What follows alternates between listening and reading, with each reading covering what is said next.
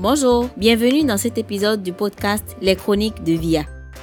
Je m'appelle Olivia, je suis chef d'entreprise depuis plusieurs années et j'ai créé ce podcast pour partager avec vous un bout de mon voyage dans l'entrepreneuriat en Afrique, mais pas que. Ici, je parle aussi de conseils et astuces pour améliorer le quotidien tant professionnel que personnel, de mes coups de cœur et de gueule et de divers sujets qui m'interpellent en tant que femme noire vivant en Afrique. N'hésitez pas à vous abonner à ce podcast pour ne manquer aucun épisode et rejoignez-moi sur mes réseaux sociaux pour poursuivre les réflexions. Bonne écoute.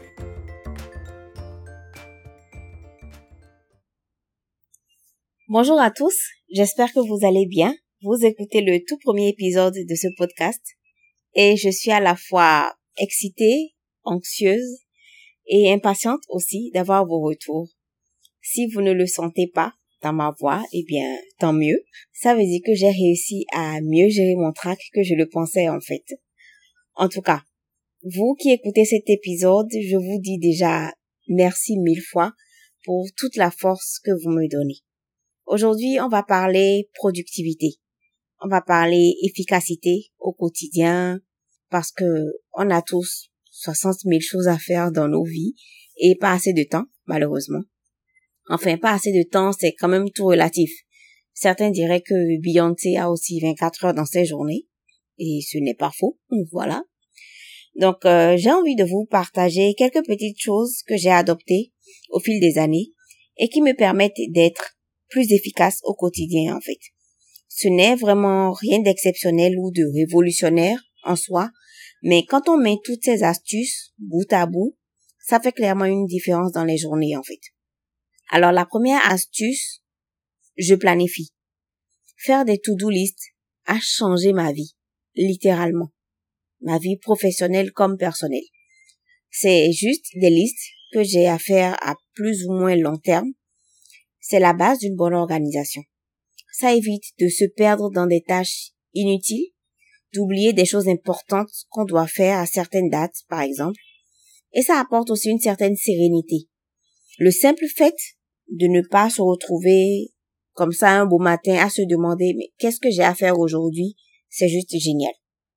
Il me semble que c'est Brian Tracy qui a dit une minute de planification fait gagner au minimum dix minutes dans l'action. Et c'est vrai, en fait. Surtout si, par exemple, vous travaillez à votre compte ou vous avez des objectifs assez ambitieux et précis. Alors concrètement, moi, j'écris une to-do list chaque semaine et de celle-là, je déduis en quelque sorte celle de chaque jour. Évidemment, s'il y a des imprévus urgents à régler, vous vous ajustez. Alors attention quand même à ne pas rédiger des listes longues comme le bras, parce que quand on n'y arrive pas, quand on a trop de tâches planifiées, on peut se perdre. Et c'est décevant en fait de n'avoir pas coché la moitié de notre liste en fait ce n'est pas très motivant pour le lendemain ou le reste de la journée. Chaque jour, moi, je dégage trois à quatre tâches importantes et c'est une grande satisfaction pour moi au fil de la journée de cocher les tâches effectuées et de voir comme ça la liste se réduire petit à petit. Deuxième astuce, c'est de bosser par temps de tâches. Il y a eu plusieurs études ces dernières années qui ont montré que Rester concentré tout au long de la journée sur plusieurs tâches, sans véritable pause, était totalement contre-productif. Donc, ce que je vous recommande, c'est que vous prenez une tâche que vous faites assez souvent et qui vous prend un certain temps. Vous le savez puisque c'est une chose qui revient assez régulièrement dans vos journées. Par exemple, répondre à vos mails ou l'envoi des factures à vos clients ou encore le point de votre trésorerie, etc. Bref, vous choisissez une tâche quotidienne ou quasi quotidienne. Vous décidez de la faire en un certain temps, 30 minutes ou plus, peu importe. Mais pendant ce temps défini-là, vous ne faites que cette tâche. Vous la commencez et vous la terminez. À la fin, vous prenez une petite pause de quelques minutes pour souffler en fonction de la longueur et de la lourdeur de la tâche exécutée, avant de refaire pareil avec la tâche suivante et ainsi de suite. En fait, c'est une sorte de déclinaison de la méthode ou de la technique Pomodoro que j'ai un peu pimpé à ma sauce. Pour ceux qui ne connaissent pas, Le principe traditionnel du Pomodoro, c'est de rester concentré à 100% sur une seule et unique tâche pendant 25 minutes. Ce temps de travail est appelé session. Une courte pause d'environ 5 minutes sépare chaque session. Puis un break un peu plus long intervient après 3 ou 4 sessions. En général, ça dure environ 15 minutes. Personnellement, je trouve que 25 minutes, c'est très court parce que je pense avoir une grande capacité de concentration. Je reste très concentré pendant 50 minutes d'affilée ou même une heure.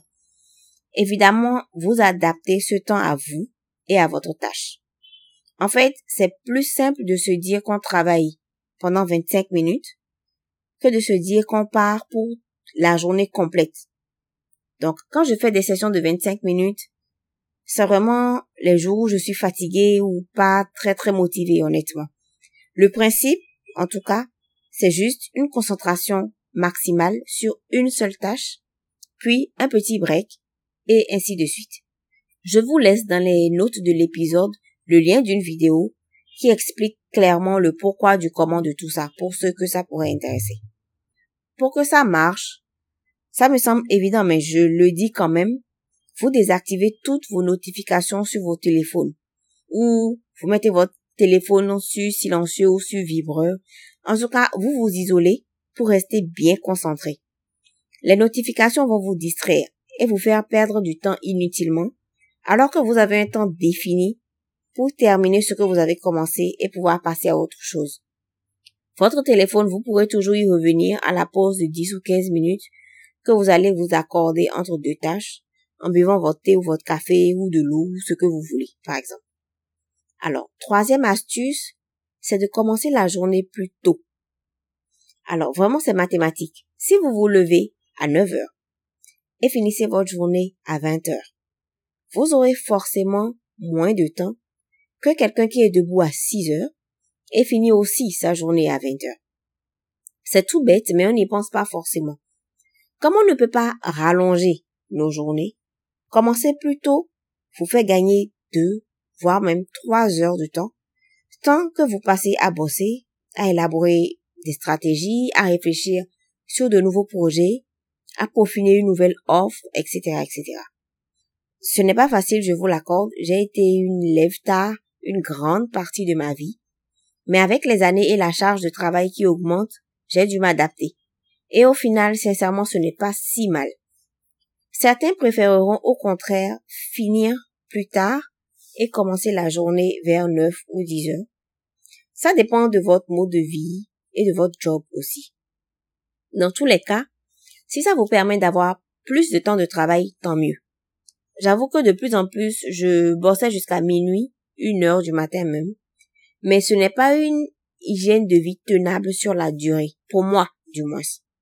Je sais à quel point c'est important de bien dormir et l'impact qu'une mauvaise nuit peut avoir sur toute ma journée. Donc en ce moment, je me force à finir plus tôt et à commencer ma journée plus tôt aussi. La deuxième raison pour laquelle je privilégie cette option et que je vous la recommande aussi par la même occasion, est que le matin, en général, on est beaucoup plus productif. On a l'esprit plus clair, plus frais, plus éveillé. Bref, on est plus disposé à foncer dès le matin. Et ainsi, j'aborde la quatrième astuce, qui est de faire toutes les tâches, on va dire, difficiles, dès le matin. C'est un principe qui a été vulgarisé par Brian Tracy. Oui, oui, il m'inspire beaucoup. Dans son livre Eat the Frog, il en parle en long et en large. Un vieux dicton dit que si la première chose que vous faites chaque matin est de manger une grenouille vivante, vous aurez la satisfaction de savoir que c'est probablement la pire chose que vous ferez de toute la journée. Eat the frog, qui veut dire littéralement en français manger la grenouille ou quelque chose comme ça, c'est une métaphore pour comprendre que la tâche la plus difficile de votre journée, celle que vous risquez le plus de remettre à plus tard, mais aussi probablement celle qui a le plus grand impact positif sur votre vie, doit être la première à être faite dès le début de la journée. Ce que j'entends par tâches difficiles, ce sont les tâches un peu redondantes qu'on ne prend pas forcément beaucoup de plaisir à faire, mais qui ont clairement un impact dans nos stratégies. Ça dépend de vous. Ça peut être euh, des rendez-vous ou des réunions interminables ou alors des tâches qui nécessitent beaucoup de réflexion. Rédiger des articles, euh, préparer un épisode de podcast ou une émission radio, faire sa comptabilité, etc., etc. C'est plus simple de faire tout ça dès le matin, au moment où notre attention et notre énergie sont encore à un niveau suffisamment élevé. Une fois que le plus dur est fait, la journée se déroule plus tranquillement, sans trop de tracas. Et la cinquième et dernière astuce, c'est de déléguer. Si certains sont en train de se dire, c'est plus facile à dire qu'à faire, sincèrement, je vous comprends. Je sais que c'est très compliqué à mettre en place et moi-même je suis en train de faire de gros efforts dans ce sens. Quand on a besoin de contrôle, qu'on veut avoir l'œil sur tout, ou quand on n'a pas trouvé le bon collaborateur, par exemple, c'est compliqué. Ce qu'il faut se dire, c'est qu'on doit bien vivre aussi et que c'est ce que moi je me dis en tout cas pour lâcher un peu du lest et ralentir de temps en temps. Parce que je me rends compte que je n'ai plus le temps de rien faire d'autre que bosser et la vie familiale et sociale en pâtit forcément. Je vais continuer comme ça jusqu'à quand? Posez-vous juste la question. Dans dix ans, est-ce que vous pourrez toujours être au four et au moulin comme ça? En le disant, là j'exclus esprit ceux qui se lancent dans une nouvelle activité. Parce qu'au début, c'est toujours comme ça. Pour que tout soit parfait, on se donne à 200%, on est partout à la fois, c'est bien normal. Ceux qui sont déjà établis depuis un certain temps, qui ont pris leur marque et imprimé une certaine énergie, un certain rythme, est-ce que vous pourrez toujours être aussi actif, aussi investi, sans passer à côté de quelque chose d'autre, que ce soit vie de couple, enfant, vie sociale, etc. Je ne pense pas. Si vous avez des collaborateurs de confiance, déléguer, sincèrement, ça allège l'esprit. Ça vous donne du temps. Ça vous permet de profiter aussi un peu de la vie.